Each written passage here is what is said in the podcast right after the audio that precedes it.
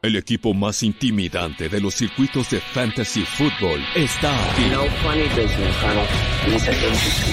Ten a la mano tu bat con clavos, las cadenas y el boxer de acero, pero sobre todo la actitud necesaria para aterrorizar a tus I'm rivales. just gonna hurt you. Really, really. Esto es NFL Fantasy Squad NFL Fantasy Squad. con José Ramón Yaca y Diego Lozano. No lo puedo creer. No lo puedo creer. Por fin estamos de vuelta. Bienvenidos todos a la segunda temporada de Fantasy Squad. Dieguito, cabrón, después de ocho meses, nueve meses, Sí, güey. estamos de vuelta para la segunda temporada. ¿Cómo estás, güey? Soy feliz, estoy emocionado, estoy contento de que vuelva este, el mejor programa de fantasy de, de todo México, podría decir, posiblemente desde mi punto de vista. Cada quien tiene su punto de vista, pero estoy feliz, estoy contento de estar contigo, siempre es una gran dupla. Ya desarrollamos, nuestro rookie year fue muy bueno en general, fue un año en donde promediamos grandes, grandes números. Hay, aquí ya hay algunos, güey, que dice que gracias a nosotros los llevamos al Super Bowl, güey. Espero que así sea y espero que muchos de ustedes lleguen a este Super Bowl. A mí, a ver, antes de, de- de empezar con el guion que tenemos y demás, ¿qué fue lo que más aprendiste, güey, de la temporada anterior y de este offseason? Puta, aprendí, aprendí como no te imaginas, o sea, el hecho de haber estado en, el draft, cobertura de draft, en todo este tipo de cosas, la verdad es que cambió por completo mi, punto de vista sobre el fantasy fútbol, mi punto de vista sobre la NFL en general. Y para mí lo principal posiblemente es que, el que como que es un poco, algo un poco nerd, como de mi parte, pero como el crecimiento no es lineal en el fantasy fútbol, es algo que creo que pensamos muchas personas de, de la industria, como decimos, ah, este, estos dos años han sido muy buenos para este jugador y el siguiente va a ser increíble. Creo que eso no forzosamente tiene que pasar y como que debemos ver un poco más allá de lo que simplemente se muestra en los, en los números, de lo que simplemente se muestra en temporadas anteriores, sino ir más allá como al contexto, más allá de lo que el equipo piensa de él y también como en salarios de, de lo que le pagan al jugador, como que habla mucho de, de lo que el equipo piensa sobre los jugadores, más allá de lo que nosotros pensemos de ellos. Venga, digo yo de lo que aprendí, güey, gran parte. Para, a ver, hay varios comentarios en los que dicen que Diego era un niño cuando empezó este programa Niño. y ahora ya es todo un hombre, cabrón. Bueno, Todavía no puede chupar. Estás a, estás a unos meses, güey, de poder chupar, exactamente en octubre, ¿no? sí, en octubre. Eh, hace dos semanitas estuve con Diego en el Alboa y con algunos que espero que estén por aquí en este show. Eh, Diego se tomó pura agüita mineral, me consta. Pero la historia cagada de todo esto que quiero platicar es que resulta que el papá de Diego y yo nos conocemos. Muchos de los amigos del papá de Diego, de Juan Pilosano, son grandes amigos míos. Eh, ¿Y quién iba a decir, cabrón, que años después iba a tener un programa con el hijo de Juanpi Es una locura. Y que nada más te llevo 23 años, cabrón? y, hay, química, hay, hay buena química en el programa, es lo, es lo más chido de todo. ¿Tú qué fue lo que más aprendiste? Varias cosas, güey. La primera es no tener tantas ligas de fantasy. La neta. Sí, sí, Eh, sí, estoy de acuerdo. Evidentemente este programa es para incentivar el juego del fantasy, a que todo el mundo le entre y practique el fantasy, porque es una de las cosas más chingonas que tiene la NFL y el deporte. Pero háganlo, como bien se dice, güey, con moderación y con Sí. medida, güey. Eh, yo tuve el año pasado 19 ligas de fantasy y la neta es que terminé por no disfrutarlo, güey. Y, y- y creo que gran parte de este descanso de varios meses fue justamente... Hold out. Fue un holdout, exacto, güey. Pero ahorita estoy ya con bríos renovados, este, ya voy a tener alrededor de 8 o 10 ligas. Este, Yo también. En, en algunas me sacaron sin, sin poder. Güey, eso, eso fue una tontería, o sea, de que yo tengo mi opinión ah, sobre eso. Y, y la neta, cuando vi, cuando vi Line Up, o sea, dije como, ¿cómo pudieron haber sacado ya cada aquí? O sea, yo estoy muy feliz de estar ahí, pero hay, o sea, hay dos que ustedes que dices, no, o sea, ya que es claramente un- una mente posiblemente superior a, a- a esta persona. Pero bueno, No, no, no, no, no No, sé si, no si mente superior o no, güey, pero ya sé lo que sienten los jugadores cuando los cortan de un equipo y se enteran por redes sociales, güey. Se siente, se siente culero. Entonces, este, ni pedo, no tendré mi kit, pero espero que, por, que gracias a Fantasy Squad tenga los méritos necesarios para regresar algún día a esa tan distinguida liga de analistas de NFL Fantasy en español. Güey. En fin, eh, para los que no nos conocen, ¿quiénes somos, güey? Dieguito, preséntate de forma bien rápida y en chinga. ¿Quién eres? ¿De dónde saliste? ¿Por qué conoces tanto de fantasy? Eh, ¿Por qué eres esa pinche mente brillante de números y estadísticas y de dónde sacaste toda esa chingonería, güey?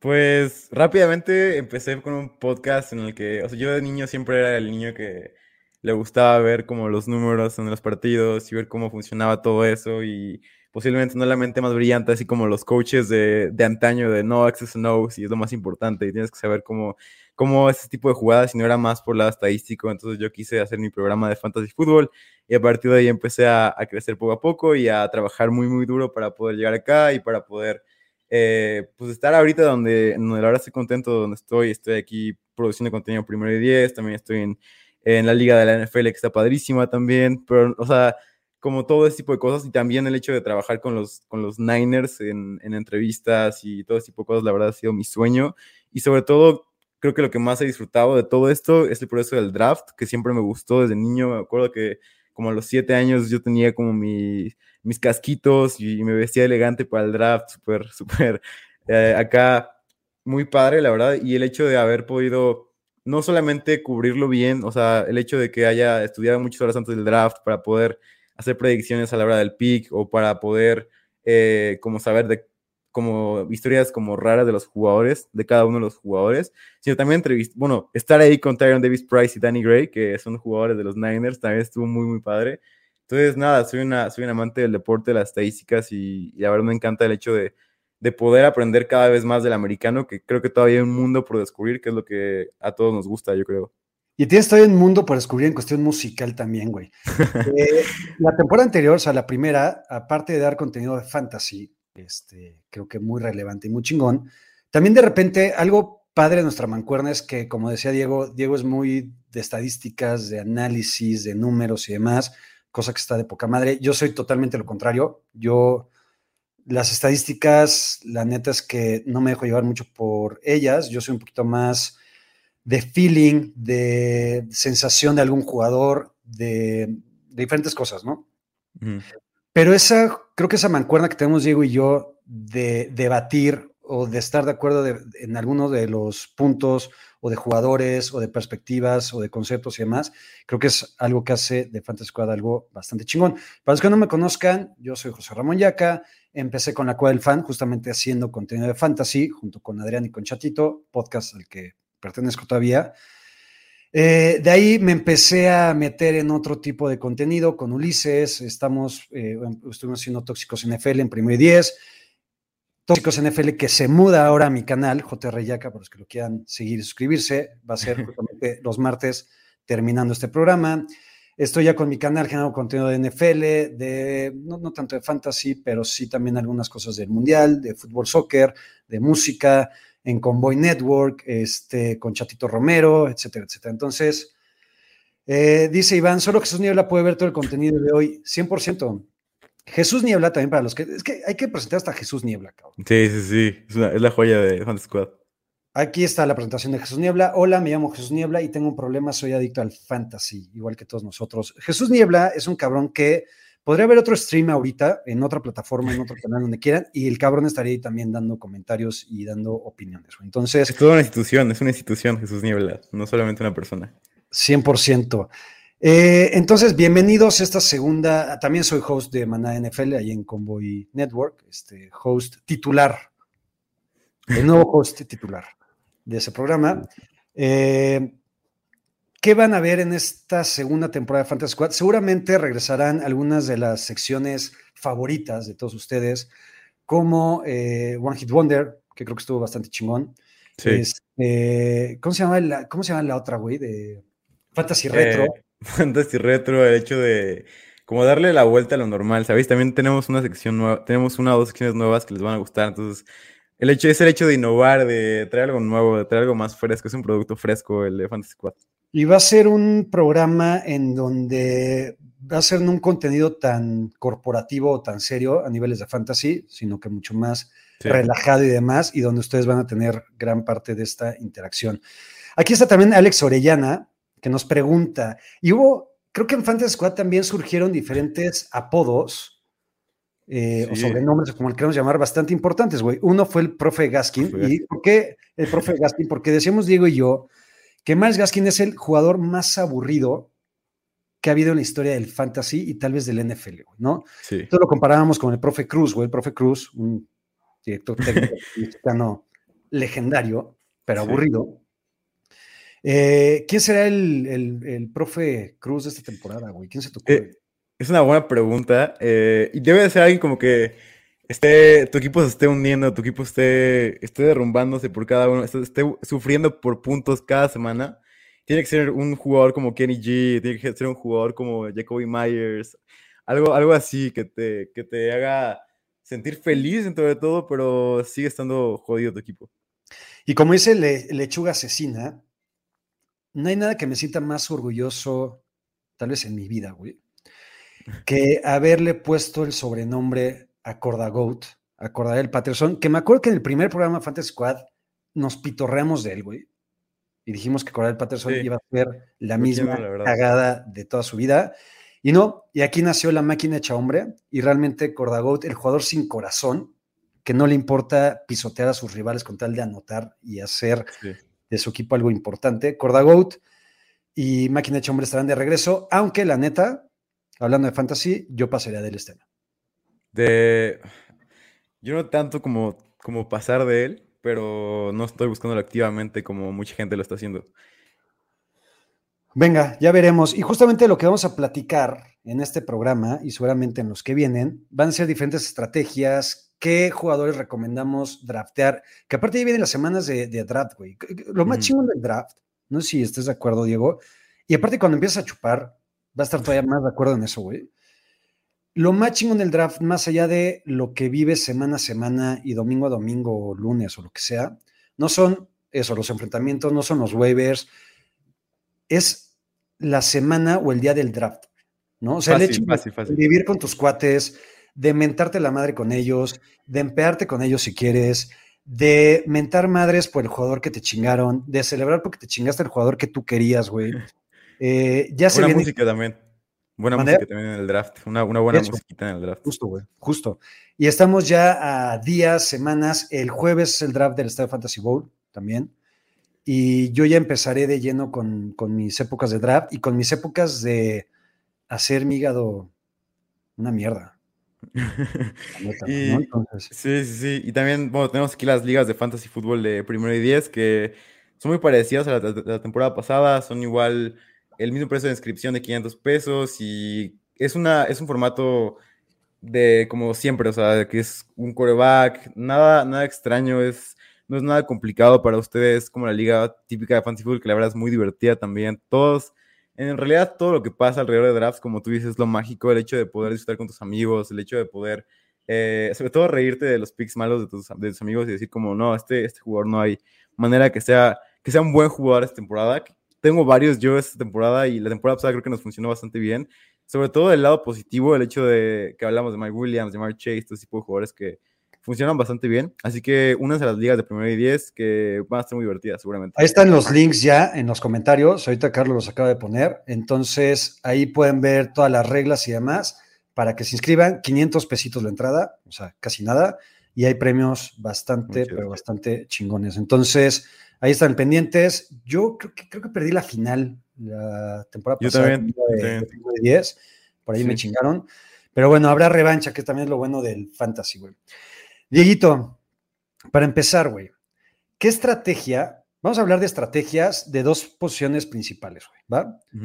La primera, wide receivers, güey. ¿Tienes una estrategia en específico para agarrar wide receivers o dónde y cuándo te gusta empezar a agarrar wide receivers? Sí, como siempre lo hemos dicho en este programa, es creo que muy importante cuando entras a un draft, el no casarte con una estrategia, igual, igual es en el draft de la NFL real, o sea, si los equipos que entran sabiendo que van a hacer trade-ups, sabiendo que van a hacer cosas así, casi siempre son malos drafts, porque la realidad es que cada, eso va, a- va a sonar muy raro esto, pero cada draft es una especie diferente, en el que no puedes decir como, no, siempre tienes que ir por running back primero, siempre tienes que ir por wide receiver primero. Esta clase en general de wide receivers de, de este año de, de fantasy me gusta muchísimo, sobre todo en la primera ronda, el hecho de poder agarrar a cualquiera de la trifecta top 3 de Cooper Cup, Jamar Chase Justin Jefferson dentro del top 5, yo estaría contento yéndome por ellos. Para mí, en ligas PPR y en ligas half PPR, que es lo que la gente juega normalmente, nada más iría por Jonathan Taylor y por CMC por encima de Cooper Cup, Chase y Jefferson. Esa sería como mi estrategia primaria para agarrar wide receivers. O ¿tú estarías dispuesto a agarrar un wide receiver a partir del spot que ¿5? ¿4? Del spot 3. O sea, con el Tres. 3 podría agarrar fácilmente a Justin Jefferson. Yo no. Yo, a ver, eh, creo que el primer consejo que voy a dar en esta segunda temporada es, sigue con una, con una estrategia a tu draft clara de qué quieres agarrar, haz un chingo de mocks. Realmente lo mejor que puedes hacer para prepararte es hacer mocks y mocks y mocks y mocks y mocks para ver más o menos en qué ronda están yendo diferentes jugadores, para ver diferentes escenarios y para ver cómo puedes reaccionar ante el hecho de que te, te chinguen algún jugador que tú querías, ¿no? Pero el primer consejo que les puedo dar es, lleguen con una estrategia, pero estén dispuestos a partirle la madre y a mandar al carajo esa estrategia en el primer momento, ¿no? Sí. Yo, por ejemplo, yo soy muy adepto de en las primeras dos rondas agarrar running backs, sobre todo estando ya sea al principio del draft, o sea, en los primeros cuatro o cinco lugares, o al final de, de, de- de ronda, ¿no? Justamente Sí. viene el turn. Yo no creo, güey, que dejaría pasar ni a McCaffrey ni a Taylor, que ya dijiste, pero yo no dejaría pasar ni a Henry ni a. Dalvin Cook. Pasando estos cuatro, yo sí estaría ya dispuesto a irme por un wide receiver, sobre todo Justin Jefferson, Jamar Chase y Cooper Cup, como dices, güey. Ahí sí coincido contigo plenamente. Pero creo que el hecho, güey, de dejar pasar a Dalvin Cook o a Derrick Henry te va a dar un poquito más en la madre, porque sí creo que te puedes encontrar joyitas de wide receivers, tal vez no ese nivel, pero sí que lleguen a un nivel bastante chingón y alto en ronda dos o tres. Sí, sin duda. Y creo que el punto está para mí como el peor lugar que, el lugar que menos me ha gustado seleccionar, que yo tengo el volteo de que los mock drafts no son tan importantes. O sea, creo que si ves el, el, el ADP de los jugadores, como que te evitas todo el, el desastre de mock drafts en donde la gente a veces lo abandona y todo ese tipo de cosas. Eh, pero sí, para mí el 1.6 es como de los peores lugares que te puede tocar porque estás como en medio de este lugar. Y, creo que después de esto, o sea, por ejemplo, estás en el 1.9, 1.10, es el lugar donde puedes tener a Aaron Jones, C. Lamb, eh, todo este tipo de jugadores que la verdad me gusta mucho el final de, de primera ronda. Como tú dices, después, en sexta, última ronda, cae siempre la ronda de los wide receivers breakout, la ronda de los, de los Mike Williams, la ronda de los Jamar Chase temporada pasada, todo este tipo de, lugares donde disfrutas verdaderamente de draftear a wide receivers como Russell Gage, como Elijah Moore, como eh, posiblemente Rondell Moore, que la verdad me gusta muchísimo esta temporada. Ahorita pregunta Jesús Niebla que creen, ¿qué lugar creemos que este año son los mejores para draftear? Yo creo que del 1 al 4. De 1 al 4 y estoy feliz entre los últimos 3, o sea, del 10, 11 y 12 me gusta bastante también. Pero aparte, haciendo un ejercicio rápido, del 1 al 4 agarras sí o sí a cualquiera de estos cuatro running backs que estamos platicando. Yo, por ejemplo, ahorita que decía Aaron Moya, que es la temporada de running back 1 de Austin Eckler, yo algo tengo con Austin Eckler en la vida, en general en la vida, güey, que nunca lo he drafteado y nunca me ha gustado y este año me gusta menos, güey. Entiendo Sí, mucho la situación y entiendo, y, y el formato puede ser sin en full PPR o en hard PPR, Austin Eckler te puede dar mucho más.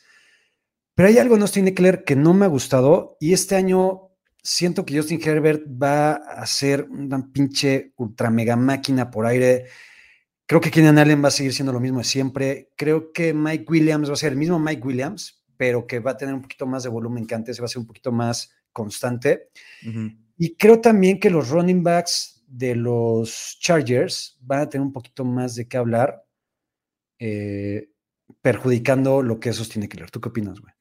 Yo estoy igual, igual un poco bajo en Eckler, o sea, no es como que día que no lo drafté, o sea, es- ese es mi running back, running back eh, cinco, no, 4, o sea, no estoy tan alto, hay gente que lo pone dentro del top 3, dentro del top 2. La única razón por la que lo tengo un, ligeramente abajo es porque cuando estuvo sano, hice, hice un estudio en la, en la pretemporada, bueno, en la, en la off-season hice un estudio en el que analizaba cómo les fue a los running backs en situaciones normales. O sea, esto quiere decir cuando no había lesiones, no había eh, snaps contados, no había todo ese tipo de cosas.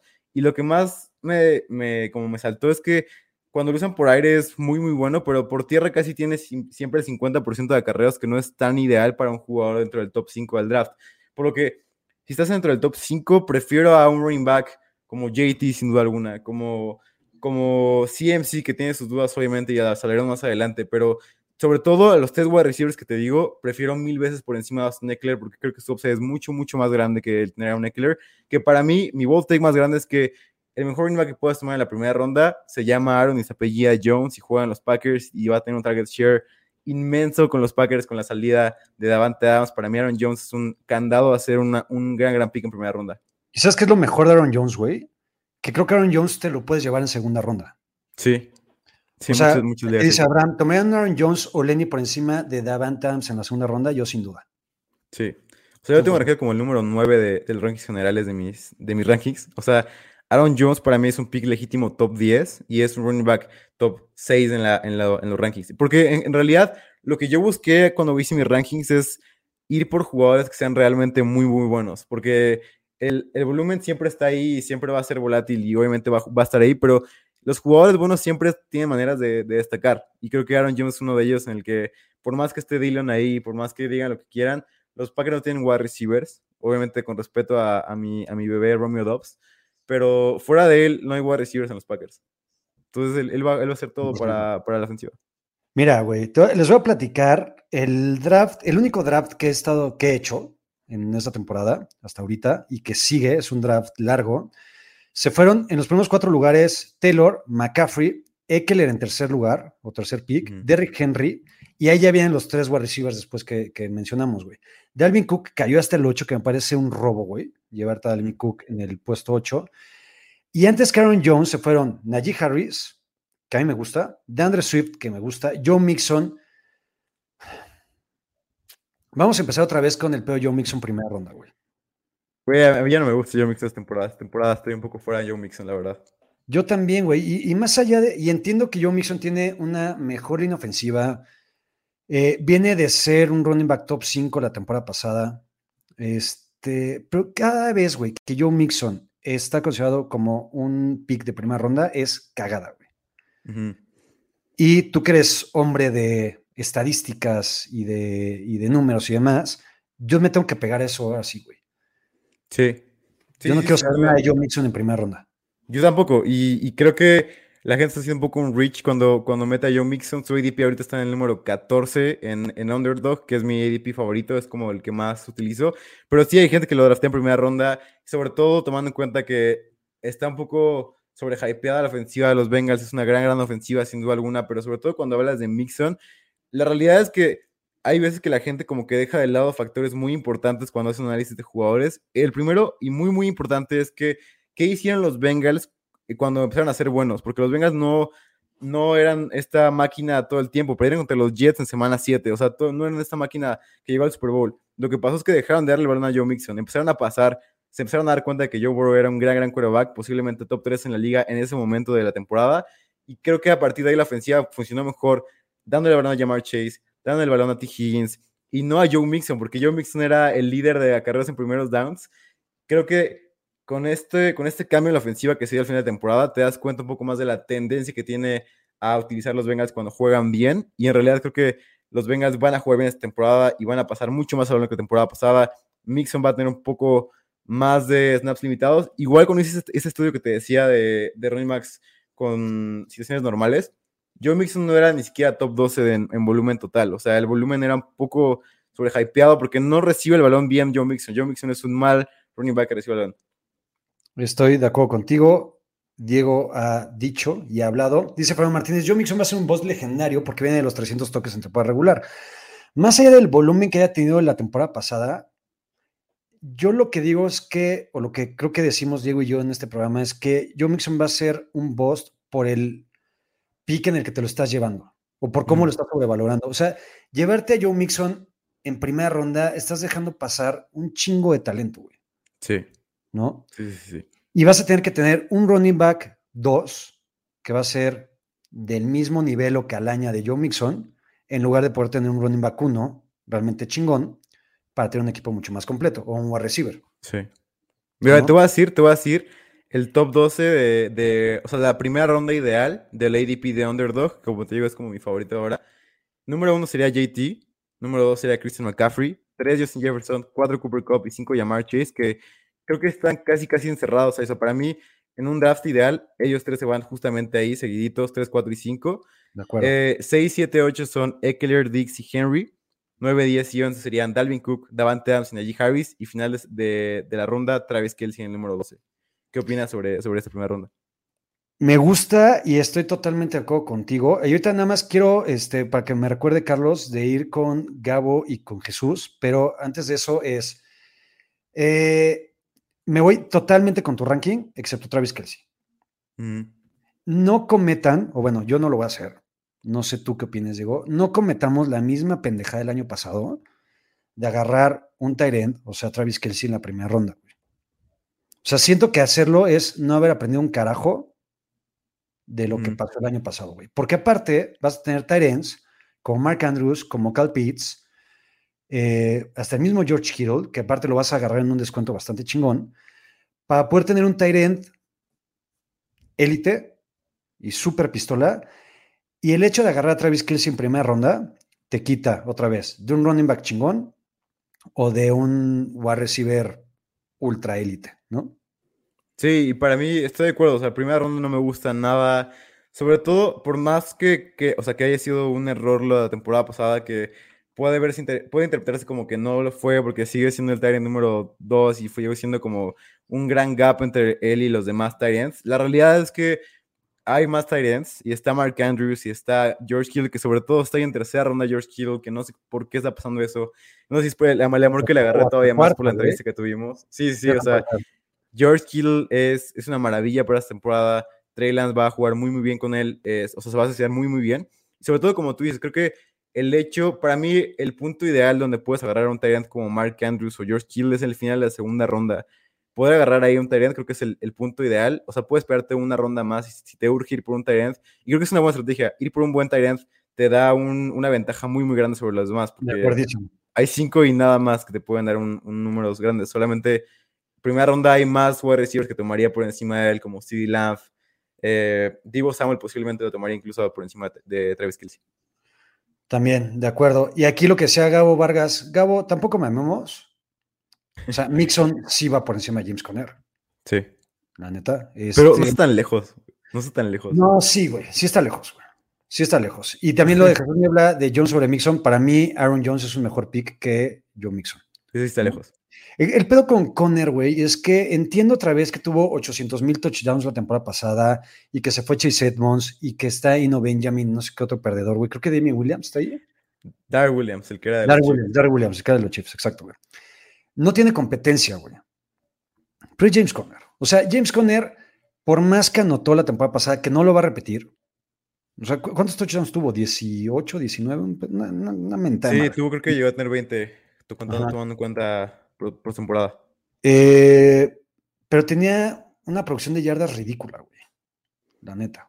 Sí, Pero- sí, no, no es un buen running back. Y la realidad es que no, no lo busco activamente, pero creo que hay un punto en el que llega a cuarta ronda James Conner y, la- gente, toda la gente piensa así, que dices como James Conner en una ofensiva. Aparte, como que mucha gente, creo que el, el principal factor que los convence es como que creen que Darrell Williams va a jugar en esta ofensiva y no se dan cuenta que le están pagando un contrato como de un millón al año y de dos años el contrato. O sea, es un contrato baratísimo que se pueden hacer de él cualquier momento. Los contratos hablan, los contratos hablan y te Aparte, dicen. ¿Cuál era el no papel de. Darrell Williams en los Chiefs, güey? Sí, no, o sea, era reemplazar a CEH y tuvo un buen rol y todo, y no jugó bien. O sea, fue de los peores running backs en ese rol. Preguntaron por ahí si Najee Harris es de primera ronda, si es de primera ronda. Sí. A mí me gusta mucho Najee Harris, güey. La neta. A mí, a mí, yo creo, ¿sabes? Tengo este bot take, creo que Najee Harris puede ser como Todd Gurley. Eh, que, que fue muy... ¿Que valga tres años? que valga madres en tres años, que, que sea productivo en fantasy, pero que no sea un buen running back en la NFL como tal, o sea, que sea un poco sobrevalorado. Creo que Najee Harris puede dar un salto, puede ser un buen running back en la NFL esta temporada y puede tener mil toques porque esta ofensiva no va a funcionar, va a ser disfuncional por más que nos vendan que George Pickens está jugando increíblemente bien y que Pickett fue el mejor novato en la pretemporada, Zach Wilson fue el mejor novato en la pretemporada y no hizo absolutamente nada. Creo que esta ofensiva corre demasiado y por más que digan que lo van a limitar, va a seguir corriendo Najee Harris. De acuerdo. Yo amo a Najee Harris, pero estoy contigo, güey. Y nada más para complementar el punto de cuál es la mejor posición o el mejor sector para draftear. Y yo, porque digo que los primeros cuatro, güey. Eh, ya al final de la segunda ronda te puedes encontrar todavía con running backs como Nick Chubb, como Javonte Williams, eh, wide receivers como Divo Samuel, como CeeDee Lamb, como Mm. Tarek Hill, que no me encanta. Pero sí puedes cerrar esa ronda con un end top como Mark Andrews o hasta Sí. mismo Brad Pitts, y en el turn agarrar a alguien todavía bastante chingón, tipo eso, Mike Evans, Keenan Allen, AJ Brown, etcétera, etcétera. ¿no? Entonces, me gusta. Roberto Morales dice, no agarrar tarea en primera ronda, aunque sea el Estadio Fantasy Bowl. No. Y que, gracias, este, Carlos, porque también había otro comentario que decían ahí que si no lo agarras en primera ronda, como Travis Kelsey, por ejemplo, es una pendejada. Sí, evidentemente también depende del formato. El Estadio Fantasy Bowl es con dos ends. Sí. Entonces, si no te vas ahí temprano por un end, vas a tener pedos gigantescos, Sí. ¿no? Sí, eh, también creo que con este tipo de cosas, igual en el Scott Fish Bowl y en todo este tipo de drafts en donde mucha gente como que tiene, está casada con una estrategia como tal y creen como que es la única verdad, creo que tú también puedes como darle la vuelta y ser como un outlier y pensar como diferente, como bueno, no va a llegar ninguno de los cuatro principales, no voy a hacer un reach para ir por TJ Hawkinson o para ir por un Tyrant que esté ahí a penitas, incluso porque para mí Cal Pitts no me gusta en, en donde está yendo. Eh, la realidad es que cuando estás en esa situación en la que ya se fueron los cuatro primeros, creo que lo que tienes que hacer es esperarte y draftear como a los que dejaron ir, porque si esto pasa, seguramente van a estar wide receivers como T. Higgins, como A.J. Brown, como todo este tipo de Michael Pittman, que es un gran wide receiver esta temporada, DJ Moore, McLaurin, todo ese tipo de jugadores van a estar disponibles en estos drafts. Entonces creo que puedes tener como un edge ahí, por más que no tengas un end bueno y que tu roster no se vea eh, sexy para los análisis como tal, va a ser un roster funcional en el que tus wide receivers sean incluso mejores que los ends a los que, a los que querías draftear. Dice Hills Hills, yo quiero a Dalton de Taren casi en todas las ligas. A mí me encanta Dalton Schultz. Pero está un poco caro, la verdad. O sea, Está sí, un poco caro. Ahorita la ADP, que es una quinta ronda, sexta, digo, Dalton Schultz es una sexta. sexta ronda. Normalmente, los Tyrants que se, que van, que se van de la ronda 5 a la 8 son cagadas, siempre, siempre, Sí. siempre, siempre, ¿no? Yo creo que Dalton Schultz va a ser la excepción a la regla, güey. ¿Por qué? Porque se fue Mari Cooper, porque Michael Gallup está lesionado y no sabemos cuándo va a regresar, porque los que quedan son novatos o jugadores de medio pelo, fuera de CD Lamb, y creo, güey, que eh, ante también el declive de Elliott, que ahorita quiero platicar de él, Mm, yo sí creo que Dak Prescott, CD Lamb va a ser una máquina. Me encanta CD Lamb. Si me encantaba la temporada pasada, esta temporada. Sí, sí, sí, va a ser una cosa de loco, sí. Lamb. Pero sí creo que Dalton Schultz va a ser el, el wide receiver o el, o el, poseedor de, de los targets en segundo plano con los Cowboys. Por eso me gusta mucho, güey. Sí, y sabes, lo entiendo, pero creo que se está yendo por encima de wide receivers como Deanna Hopkins, Brandon Ayuk, Drake London, eh, Devonta Smith, Kadarius Stoney. Em, o sea, creo que puede funcionar muy bien, pero yo no draftearía a Dalton Schultz por encima de, de wide receivers. Para mí, Brandon Ayuk va a tener una temporada inmensa, temporada. De Brandon Ayuk para mí va a ser un breakout tremendo. Yo no draftearía a Dalton Schultz por encima de, de él o de, de Hopkins, de Tony, todo tipo de wide receivers. Dallas Gert es un buen negocio en ronda 6. Yo pasaría de Dallas Gert. Yo no, no pasaría como tal, porque creo que está yendo en ronda 8. O sea, todavía en ronda 6 todavía es un poco temprano, pero en ronda 8, cuando lo comparas con otros, con otros wide receivers, está yendo con Marquez Valdez Cantling, con Robert Woods, con Tyler Lockett y con Damien Harris. O sea, De acuerdo. Ronda 8 es otra cosa. sí, ¿no? Ronda 6 no lo hagan. sí, no. Este, creo que ronda 6, 5 por ahí, el único que vale la pena es Dalton Schultz. Aunque Y con, es con- arriesgado, sí, sí, y es arriesgado, exacto. Para cerrar el tema de estrategias de wide receivers, y ahorita pasamos con running backs. Eh, ¿Qué wide receiver ves? Y creo que ya lo, ya lo dijiste, güey, yo coincido. Tal vez no esos niveles, pero la temporada pasada agarrábamos a un Cooper Cup o Divo Samuel en ronda 5, güey, por ahí, Ujú. y fueron wide receivers top 3. Sí. No creo que vaya a haber algún Cooper Cup o Divo Samuel este año, pero sí creo que hay un par de nombres que por donde te los puedes llevar pueden ser súper interesantes y el primero es Brandon Ayuk. Sí, Brandon Ayuk es, es una maldita joya. Eh, el hecho de poder tomarlo en quinta, sexta ronda a Brandon Ayuk con sobre todo lo que siempre estado hablando toda esta pretemporada. Y Brandon Ayuk nunca ha tenido a un, a un quarterback que, que pueda como exponenciar sus capacidades, el hecho de que pueda lanzarle balones de más de 20 yardas, el hecho de que pueda hacer más... Aparte que ese no es el espacio, güey, para mentarle y tirarle mierda a Jimmy. No, no, solamente estoy diciendo que Brandon Ayuk se ajusta más a las capacidades de Trey Lance que lo que, que, lo que hacía con, con, con la ofensiva de, de Jimmy G. Además de que la temporada pasada, por más que la gente le tiró mierda a Brandon Ayuk, Brandon Ayuk fue un buen wide receiver. Brandon Ayuk tuvo buenos números, se separó muy bien. Sobre todo después de la recepción fue muy, muy bueno. Estuvo ahí arriba entre el top 15 en yardas después de recepción por recepción, ya después de recepción sobre lo esperado, todo este tipo de estadísticas avanzadas que se miden después de la recepción. Y ello que estuvo por lo menos dentro del top 20 en todas. Y justamente por eso, güey, por ese tipo de jugadores, es que mi estrategia, la que más voy a estar haciendo, sobre todo si estoy del 1 al 5, seguramente es irme por tres running backs en las primeras tres rondas. güey. Tres Y running back- gen- tres running backs, tal cual. Evidentemente también dependiendo el, el formato y el roster que Mm. tengas en, en tu liga, ¿no? Pero me gusta mucho el irme con tres running backs. Entonces, ¿por qué, güey? Si puedo agarrar eso a Derrick Henry o Dalvin Cook. En la vuelta irme con algún running back como Nick Chubb o Javonte Williams. En la vuelta irme con running backs como Brees Hall o Hall, hasta, sí. o hasta Ezequiel Elliott. Mi Ezequiel Elliott, que tanto amo, güey, en fantasy, porque detesto a los Cowboys. eh, siento, güey, que por más que sea un running back que esté en declive, que le queden uno o dos años a lo mucho. eh, no, Jesús, no va a haber tres estrellas. No lo va a haber, no lo hagan. Eh, Una estrella nada más. una estrella nada más, o dos a lo mucho. Pero creo que Ezequiel Elliott, los Cowboys se empeñan tanto en darse ellos mismos en la madre. Sí. Si ya Jerry Jones dijo, Ezequiel Elliott va a ser mi caballito de batalla, es porque Ezequiel Elliott, así tenga una pierna, lo va a hacer, güey. Y Mike McCarthy va a decir, sí, patrón, lo que usted diga, cabrón, ¿sabes? Y creo que Ezequiel Elliott, por más que esté Tony Pollard ahí amenazando, va a tener un volumen bastante decente para ser un running back que te en la tercera ronda. ¿Coincides Sí. o no?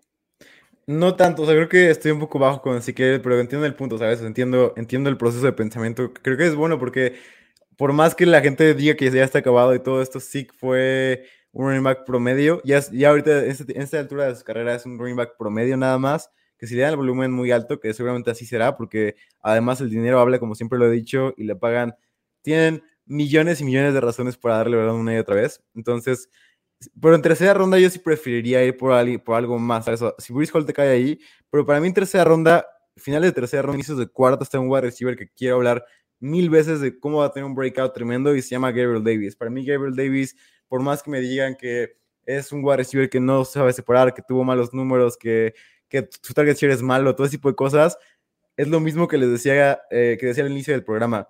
No son lineales las estadísticas en la NFL, no es como que si tuvo un mal target share, eso no puede cambiar esta temporada. Además de que su, capacidad para poder ser bueno ruta tras ruta es increíble. O sea, cuando mides todo eso, lo que te da Gabriel Davis es un wide receiver top 20 en la NFL. La temporada pasada jugó como wide receiver top 15 en todos lados donde lo quieras ver.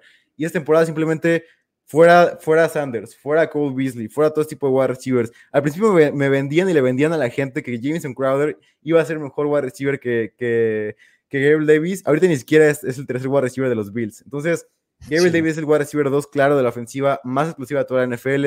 Va a tener un partido de 30 puntos contra los Rams fácilmente en el slot. Y desde ahí se va a poner loquísima la cosa con Gabriel Davis. Gabriel Davis es para mí el mejor pick que puede hacer al final de tercera ronda. ¿Tercera ronda? Final de, final de tercera ronda, inicio de cuarta. Yo lo tomaría. Me parece carísimo, güey. Es que, a ver, coincido con todo lo que acabas de decir de Gabriel Davis. Yo no creo que valga una tercera o cuarta ronda. Creo que está carísimo, güey. O sea, porque en tercera o cuarta ronda, el, el hype por Tyler Higby murió ya hace muchos años. lo, lo, detesto. Güey. El único cabrón que ha confiado en Tyler Higby, ni su mamá, año tras año, soy yo, güey. Eh, no, muerto Tyler Higby. Pero ve, güey, en tercera o cuarta ronda te puedes llevar wide receivers como AJ Brown, T. Higgins, que me encanta, güey. Yo, tal vez, una estrategia que estaría probando sería llevarme a Jamar Chase y a T. Higgins en el mismo equipo. Sí, pero la neta Higgins ya está yendo segunda. O sea, Higgins ya la gente se da cuenta de que es un wide receiver top 24. Creo que Michael mm, Pittman y Deontay Johnson están por arriba y están en una ADP de tercera o sí, cuarta ronda. DJ también, Jalen Waddle. Creo que cuarta ronda es mejor. Cuarta ronda. Mitades de cuarta ronda. Yo me iría hasta una quinta. Pero yo creo que quinta ya no llega, ¿sabes? Yo creo que sí. Hollywood Brown lo ven como buena opción de receiver 1 o 2. A mí me encanta Hollywood Brown. Te voy a decir por qué. Y ahorita ya Diego hizo un objeto de que no tanto, porque está Moore.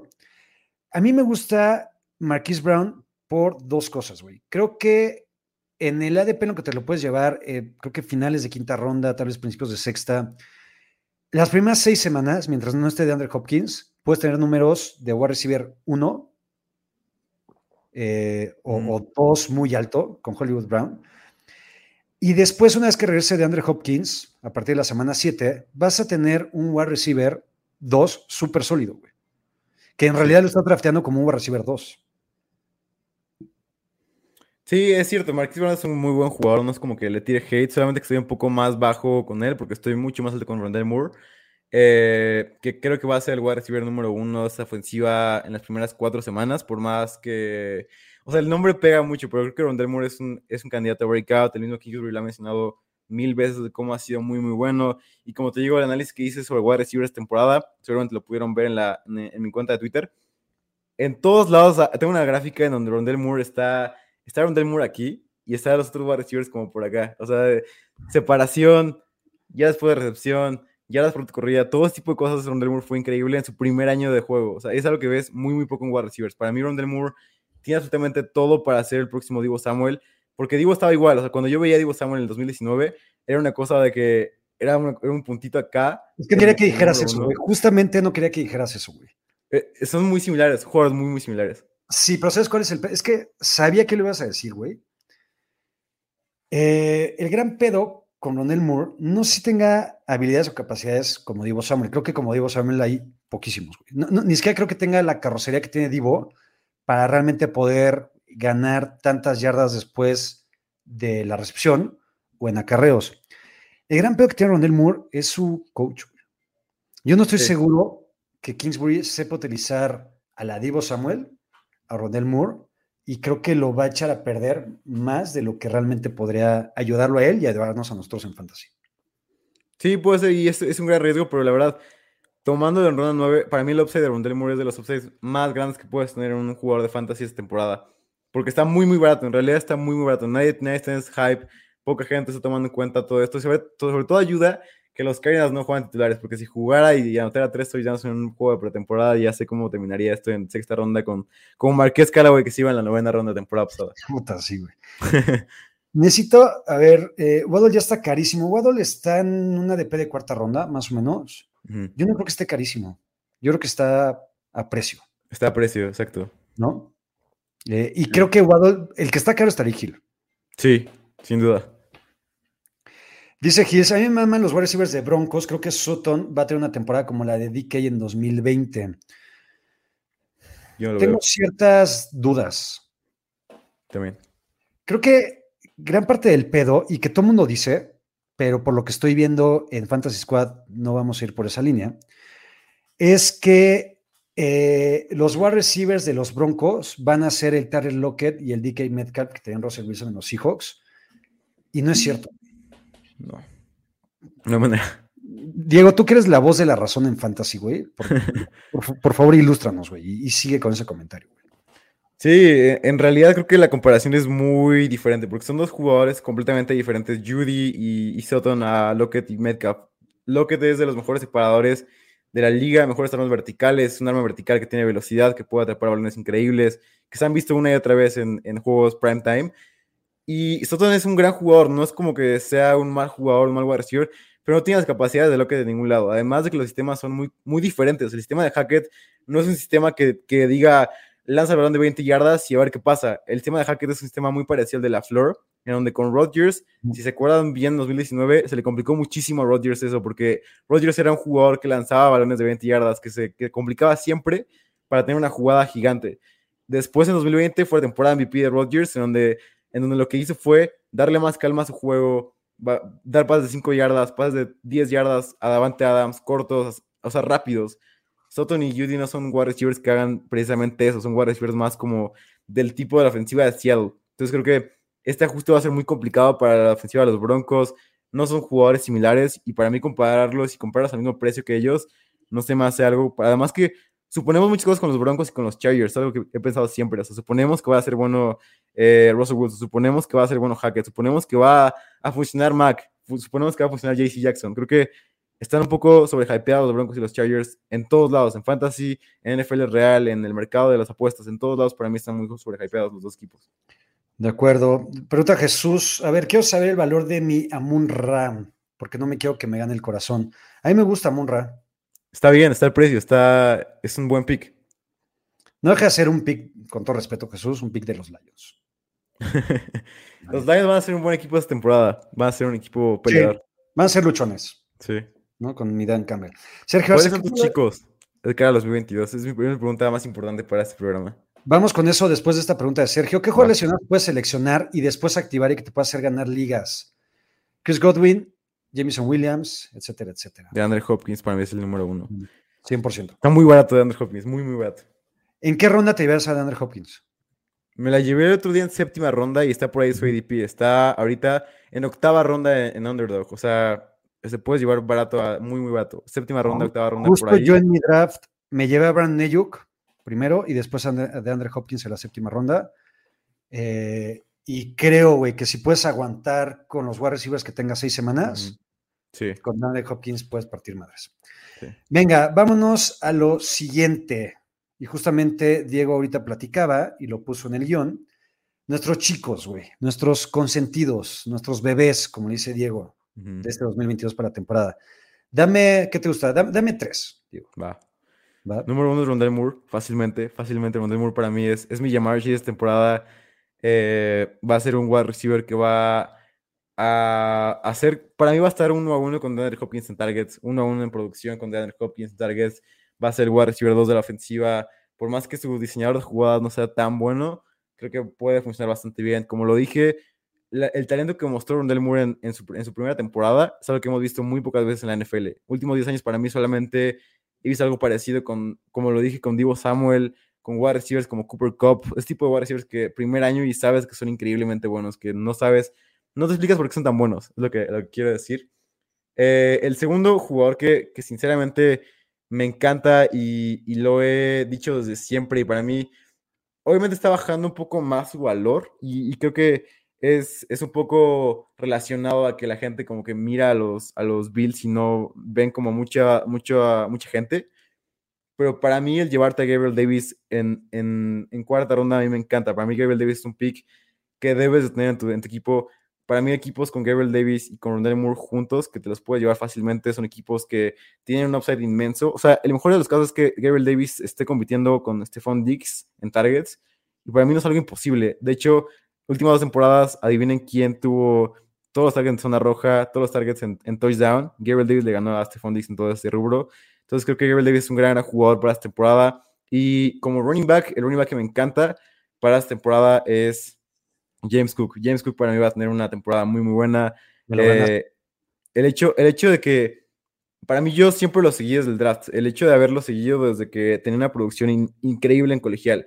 Era un running back explosivo, un running back que yo decía siempre, un equipo que quiera a, un running back que no sea lento y que no sea como predecible, como Najee Harris o como otros running backs, van a ir por James Cook, un running back que no solamente puede correr, sino que es posiblemente de los mejores receptores de la, de la, de la clase del draft. O sea, ¿cómo puede recibir? Y para mí Singletary no es una competencia real, por más que la gente quiera venderlo como tal. No le pagan lo que le deberían de pagar y no es un buen running back de Singletary. No lo van a usar. Y para mí los Bills van a correr cada vez más porque va, le va a pasar algo muy parecido a los Bills como le pasó a los Chiefs la temporada pasada, donde fueron descifrando poco a poco su estilo de juego y tuvieron que cambiar un poco su, su, su juego como tal.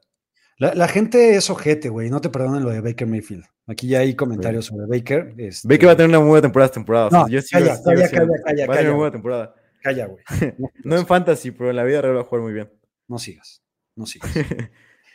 eh, coincido con lo de James Cook, me encanta, güey. Es uno de mis jugadores también, eh, que solamente voy a estar drafteando mucho. Y por lo mismo, güey. O sea, algo que le ha faltado a la ofensiva de los Bills es justamente tener un corredor decente. Un corredor. David Singletary es malísimo, Zach Moss es malísimo. Y Cook me parece que se puede posicionar como el running back de ese equipo y que le hace falta, y justamente también por pase y demás. Entonces, me encanta. Otro que nunca pensé decirlo, ah, ¿qué opinas de Saquon Barkley? Eh, me gusta. No me encanta, pero me gusta. A mí también. A mí también. Y, sobre todo por, por cómo te lo puedes estar llevando. Creo que. El precio está muy bien. O sea, la gente como que ya está completamente out con él y puede llevarte un buen descuento. 100%.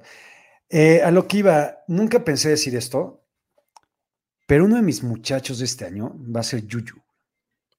no puede ser. Sí. Eh, tal vez porque ya tengo TikTok, no sé, cabrón.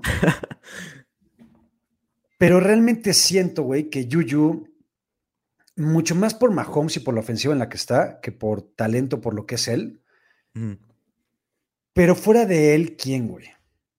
¿Marqués? Yo. A mí no me gusta. Bueno, tú dale, tú sigue dando, sigue dando.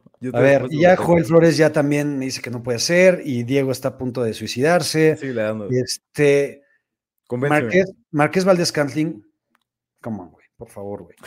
eh, Nicole Harman, ya por fin la gente, güey, cree, güey, que Nicole Harman va a despegar y va a ser productivo medianamente, güey. No creo, güey. Sky Moore, entiendo que Sky Moore hay mucho hype en él, novato. Él sí creo que va a tener un rol un poquito más especial, por así llamarlo. Pero ante la salida de Tarek Hill, con el coreback que tienen y con Travis Kelsey como el target número uno, creo que el target número dos tiene que ser Yuyu, güey en una ofensiva que va a seguir pasando un chingo, que sigue sin corredores confiables. CH, no sé cuánto le queda en ese equipo. Ronald Jones va de salida. Isaiah Pacheco. No sé, güey, ¿sabes? Me gusta Yuyu, güey. Lo siento, cabrón. No, no, no me siento feliz ni contento diciendo esto, güey, pero las cosas como son, creo. Dale, digo.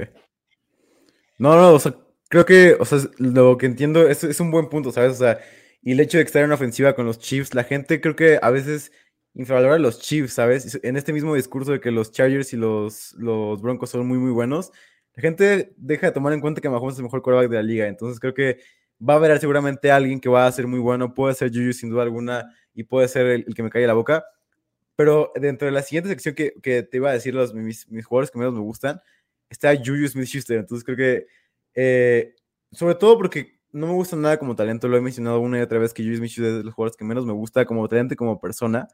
Em, creo que Sky Moore, MBS y Harman van a ser una, tripleta que no va a ser una, tripleta efectiva en fantasy fútbol, pero que va a ser posiblemente de las mejores ofensivas de la liga. Para mí los Chiefs van a tener números muy parecidos a los que tuvieron con Tyreek Hill, con ellos tres juntos. No creo como que alguien destaque entre ellos. Va a ser como se elimina entre ellos en fantasy fútbol para mí.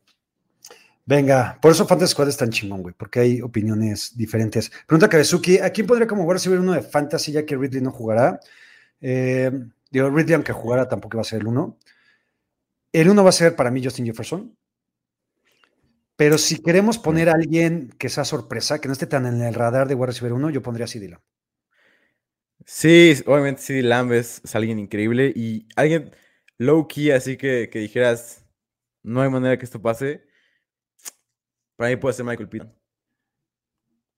Ah, es que Matt Ryan, no sé, güey. Siento que los Colts no aprenden un carajo de sus errores, güey. Y van de Philip Rivers a Carson Wentz a Matt Ryan. Bueno, en fin, pero puede ser. Eh, a ver, para cerrar el programa, este, digo, todavía faltan un par de cositas. ¿Qué jugadores dices, cabrón, draftealo tú, güey, que estás a lo de mí, güey, y sé feliz con este cabrón, o sé infeliz en unas semanas o en unos meses? Sí. porque yo paso de estos cabrones. Yo te voy a dar el primero y tú te vas con el siguiente, ¿va? Dale, dale, dale. Antonio Gibson. De acuerdo. Antonio Gibson, si de, para mí Antonio Gibson, junto con Allen Robinson, que Allen Robinson me gusta un chingo este año, por cierto. Sí, a mí también, Antonio Gibson junto con Allen Robinson, creo que fueron los bust más cabrones de la temporada pasada. Sí. ¿No? Antonio Gibson, que sí ya trae un descuento chingón, yo ni con el descuento. Eh, no. sé si son reportes de pretemporada, de training camp, lo que tú me digas, que ahorita ya está entrenando con los equipos especiales. Este, está Brian Robinson. Eh, dice que le acaba de romper el corazón a Mau. No sé si Mau siga hypeado con Antonio Gibson. Ya no. Creo que no. Este, o sea, ya si Mau no está hypeado con Antonio Gibson, cabrones. Sí, no. No mames, pasen de él. Brian Robinson está ahí. Eh, JD McKissick, pues ahí sigue, probando aire. Y creo que Antonio Gibson, más temprano que tarde, va a terminar perdiendo su chamba. Y no es un buen running back, por más que la gente No, vea jugadas no. flashy de que salta y todo esto. No es un buen running back, es un muy mal running back como con efectividad. Estoy de acuerdo contigo. Mi, No mi jugador que, que dejaría a alguien más es. Este, este depende como si juegas en una liga profunda, sería Tyler Algier. Ujú. Porque hay gente que lo está seleccionando como si fuera el, el robo más grande y me recuerda muchísimo al mismo running back que estaba eh, Javion Hawkins de los Falcons, que decían como no va a ser running back número uno de los Falcons, no hay nadie más. Mira, está, está Patterson ahí. Eh, ahí lo dejaría ir por completo. Y otro jugador es Traylon Burks. Traylon Burks, por favor, draftenlo a mis rivales. Traylon Burks es alguien que está súper, súper, súper hypeado y para mí es, es como el ejemplo perfecto de, eh, del drogadicto y, y la, la mamá que está tratando de defenderlo siempre. O sea, te voy a poner tres ejemplos que, que- que cuatro ejemplos que me han pasado en esta temporada de draft. El primero es, eh, Burks corre un tiempo de 4.5 en el combine, que la gente, sus fans esperaban que corriera 4.3 como DK Metcalf y decían, no, es el próximo DK Metcalf, velo. Es increíble. Corre 4.5 y dice, no, el combine no sirve para nada, es, es terrible y, y no es la velocidad real de Burks. Siguiente, siguiente escena es Traylon Burks siendo muy mal jugador en training camp. No puede, no puede ser ni el primero ni el segundo equipo de, de los Titans, el tercer, tercer equipo de, de los wide receivers. Y los, los, las personas dicen, no, es que es pretemporada, no- nadie debe de creer a los, equipos de pretemporada. Y el tercer ejemplo más importante es que juega mal en pretemporada, que en donde mucha gente juega, juega bastante bien, que no van a hacer nada en la NFL. Y la gente dice, no, ve a llamar Chase, jugó, jugó súper, súper mal en la, pretemporada. Y aún así fue bueno. O sea, solamente están creando excusas para que Traylon Burks funcione. Y creo que está todo tirando a que Traylon Burks no funcione. O sea, si es una y otra y otra y otra. No es como con Jamar Chase que nada más había drops y que era un talento top 5 del draft, sino es un jugador que claramente tienes preocupaciones, que es el, es el wide receiver 5 ahorita de los Titans. Para mí no hay manera que lo puedas llevártelo en séptima ronda o octava ronda que la gente lo está llevando. Estoy de acuerdo, está caro. Eh, Christian Kirk me gusta, ahorita que pregunta Mauricio. A mí Christian Kirk, me burlé mucho de los Jaguars cuando lo contrataron y por lo que le pagaron. Trent Baalke, pero Trent Baalke es pendejo, güey. Pero Christian Kirk, la neta es que me gusta. No, no creo Sí. que ni, este, ¿cómo se llama? Marvin Jones, este, la Vizca Jones. Say Jones, este, sean realmente competencia tan cabrona para, para Christian Kirk. Y Christian Kirk es un buen receiver y que Trevor Lawrence, aparte en un segundo año, güey, debe tener una mejor temporada. Yo, por último, antes de irnos a expectativas de novatos y cerrar el programa y después las recomendaciones, yo quiero que mis compañeros de draft o mis amigos de draft draften a Cam Akers. Yo no lo quiero, güey. Me gusta. Lo tenía en mi lista, tenía en mi lista. Sí, sí, sí, No mames, Cam Akers. A ver, entiendo que hubo cierto hype por los últimos partidos que vimos de Cam Akers, no la temporada pasada, hace dos temporadas, ¿no? Sí. Y puta madre, la gente se excitó y Cam Akers y la madre no sé qué, se lesiona, Ujú. pedo, regresa y cuando regresa, no sé si apresuradamente o lo que tú me digas, güey, pero jugó caca, güey. Sí, sí, sí, sí, sí, O sea, de los peores, hablando de números, fue de los peores números que se han visto en un running back en los últimos cuatro años, en efectividad. o sea, es, una terri- es terrible. Y aparte ya si Sean McVay está diciendo que puede ser un backfield compartido con Darrell Henderson, güey, también es cagada Darrell Henderson, es porque realmente Cam Akers no está en el nivel chingón para que su coach y el equipo diga, este cabrón es mi caballito de batalla, ¿no? Sí. Entonces, Cam Akers, gracias. Eh, aquí había visto una pregunta interesante que se me fue. ah, ah, ah, bueno, en fin, a ver si ahorita. Ah, ya. Gracias. Sergio Arce. ¿En qué ronda y por qué no debo seleccionar a Mike Davis? Mike Davis es el peor running back que, que ha existido en la historia de la NFL. No es relevante en fantasy, pero como odio a Mike Davis, quería que estuviera en este primer programa de la segunda temporada. No, no, ¿por qué hablamos de Mike? Pensé que no íbamos a pensé que nos íbamos a librar de, de decir su nombre esta temporada. Nada más quería decir que te odio, Mike Davis. Rapidísimo, Diego, expectativas de novatos. ¿Cómo los ves? ¿Quiénes te gustan y quiénes no, güey? Sí, rapidísimo. Obviamente mis priors son muy importantes con los, con los jugadores. eh, jugadores que he hypeado desde el draft. eh, para la gente que me siguió ahí, Romeo Dobbs es de los jugadores con los que más alto estuve todo el tiempo. Estuve desde que estaba en Nevada diciendo que era un gran, gran wide receiver, digno de segunda ronda. Se fue hasta la cuarta ronda. Adivinen qué pasó. Aaron Rodgers está hablando maravillas de este jugador. Para mí, Romeo Dobbs es un gran, gran jugador que va a tener una temporada. Para mí va a ser wide receiver uno de los Packers fácilmente. No va a ser como algo eh, mágico o algo que digas como, wow, qué, qué, qué, impresionante, pero va a ser un buen wide receiver y va a ser el número uno. Para mí el número uno legítimo va a ser Aaron Jones. Entonces creo que hay que guardar nuestras expectativas. Mejor wide receiver novato. Es una buena pregunta porque creo que, creo que Jameson Williams puede ser el que mejor rinda. O sea, para mí Jameson Williams puede ser un, un, un, un league winner en el punto de que para mí va a dominar a los Lions. Es un gran, gran jugador, es un jugador que me encantó de siempre. London sin duda puede, puede estar ahí, pero no confío en nada Mariota y es por la misma razón por la que Kyle Pitts está ahí. Running backs, me encanta Brice Hall. Brice Hall es un gran, pick en, en tercera y cuarta ronda, como tú le dijiste. Eh, si puedes tomarlo ahí, es una maravilla tenerlo como tu running back 2 o incluso como tu running back 1 si, si es que vas como tight end, wide receiver, wide receiver. Es un gran pick y James Cook para mí igual en la novena ronda es un, es un robo gigante. Coincido con todos, tal cual. Dieguito, si recordarás, güey, este programa siempre se despedía con la recomendación, no solamente musical, la recomendación de la semana. Ahorita me preguntaban que qué opinaba Alfredo Padilla, que qué opino del nuevo disco de Bad Bunny. No tengo idea, ni me interesa, güey. O sea, cagada. lo único que me cae de TikTok, cada vez que, lo, que me meto a verlo, porque la antes que la red social me gusta un chingo, güey, y pierdo el tiempo. Cabrón, Todo el mundo pierde tiempo en TikTok porque, o sea, de que te puedes esperar una hora ahí. Muy cabrón, muy cabrón. Lo peor que me ha pasado con TikTok es que cada chingado video, o por lo menos uno de tres, trae una canción de Bad Bunny. Bad Bunny, te detesto, te odio con todo mi corazón, más que a Mike Davis. Sé que Bad Bunny es de los ídolos de Diego, este, pero te odio. ¿cuál es tu recomendación de la semana? Mi recomendación de la semana es un cantante que se ha vuelto hasta ahora mi, mi favorito. Creo que ahorita puedo decir que es mi cantante favorito. Se llama Mora, es igual de reggaetón, es una cosa tremenda lo de Mora. Mora es compositor de muchos temas que, que seguramente escucharán por ahí. Eh, su último disco de Microdosis es un, es un palo, como dirían por ahí. Eh, lo que genera, no solamente cantando, sino también eh, escribiendo canciones para otros artistas es increíble. Deben escuchar a Mora, todos sus ritmos increíbles. la verdad es que es como el perfecto artista que está apenas creciendo y en uno o dos años va a ser el próximo gran artista que van a escuchar en todos lados. No se aprendió nada, Diego. Cabrón, un año de temporada 1, güey, con rock, güey, con música indie, música alternativa, para que en el primer programa recomiendes reggaetón, cabrón. Entonces, a Cheto Romero le gusta Mora. Le gustó una canción que le puse amor. No mames, Chato Romero seguramente estaba hasta el culo, güey. Digo que le gustó, güey. Eh, bueno, en fin, este, democracia, ni pedo, aquí se puede recomendar lo que sea. El contraste de este programa es una locura, así es. No solamente es una belleza. gustos musicales, es una belleza.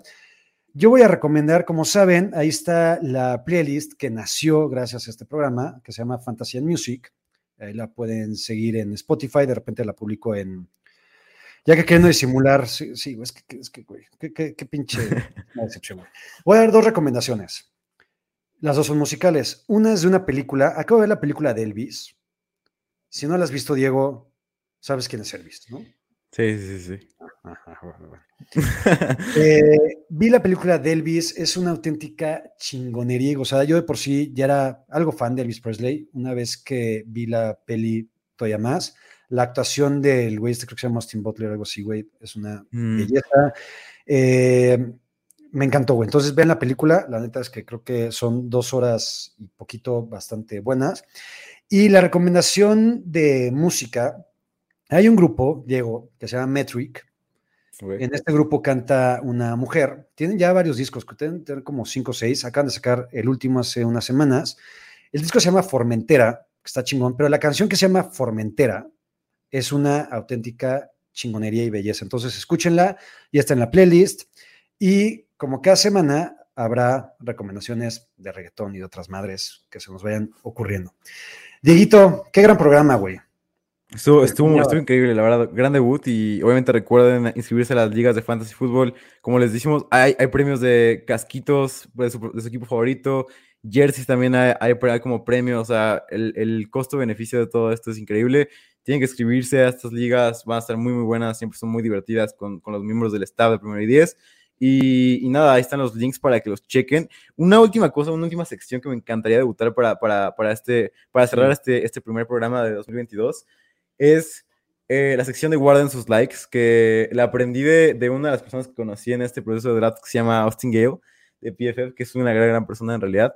Eh, en esta sección es, hay tweets, hay tweets en donde la gente le da muchos likes, pero que en realidad la calidad del tweet es muy, muy mala. Entonces, eh, guarden sus likes es para, para, para darle este reconocimiento a estos tweets que deben de dejarle de dar like porque a nadie le gustan, pero sigue teniendo muchos, muchos likes.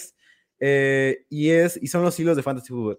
O sea, estos hilos de, de métricas avanzadas, de target share, y estos donde ponen el emoji de hilos y dos ojitos para, para tener breakouts de, de, jugadores, es lo que menos me gusta de la comunidad de fantasy, es algo que no disfruto para nada. Tratan de venderte un breakout con números que ni siquiera significan algo y que solamente son nombres así como sofisticados y avanzados, se supone, pero no significan nada para el talento de un jugador. Entonces guarden sus likes en los hilos que vean de Fantasy Football, por favor. Son aburridos y no sirven para nada. Me encanta, güey. Gran sección. Eh, no se guarden sus likes para este programa. No. Te, te, te, quiero dar las gracias, Diego, por meter a Bad Bunny ahorita, porque ya me calenté, güey. Ya, ya, ya ando con un mood hater y encabronado, porque ahorita vamos a tóxicos. Eh, en mi canal J. Rayaca voy a estar ahí con Ulises. Nos vemos en 10 minutitos en Tóxicos NFL. Y el próximo martes a las 8, otra vez Fantasy Squad con Dieguito. Gracias por volver, ya que Diego nunca cambian. Gracias a ti, güey. Gracias por estar. Los amamos. Nos vemos el martes. Yo los veo en 10 minutitos en mi canal Tóxicos. Nos vemos. Bye bye. Ahora estás listo para partir cráneos y dominar tu liga de fantasy fútbol. Esto fue NFL Fantasy Squad. NFL Fantasy Squad. Una producción de primero y diez.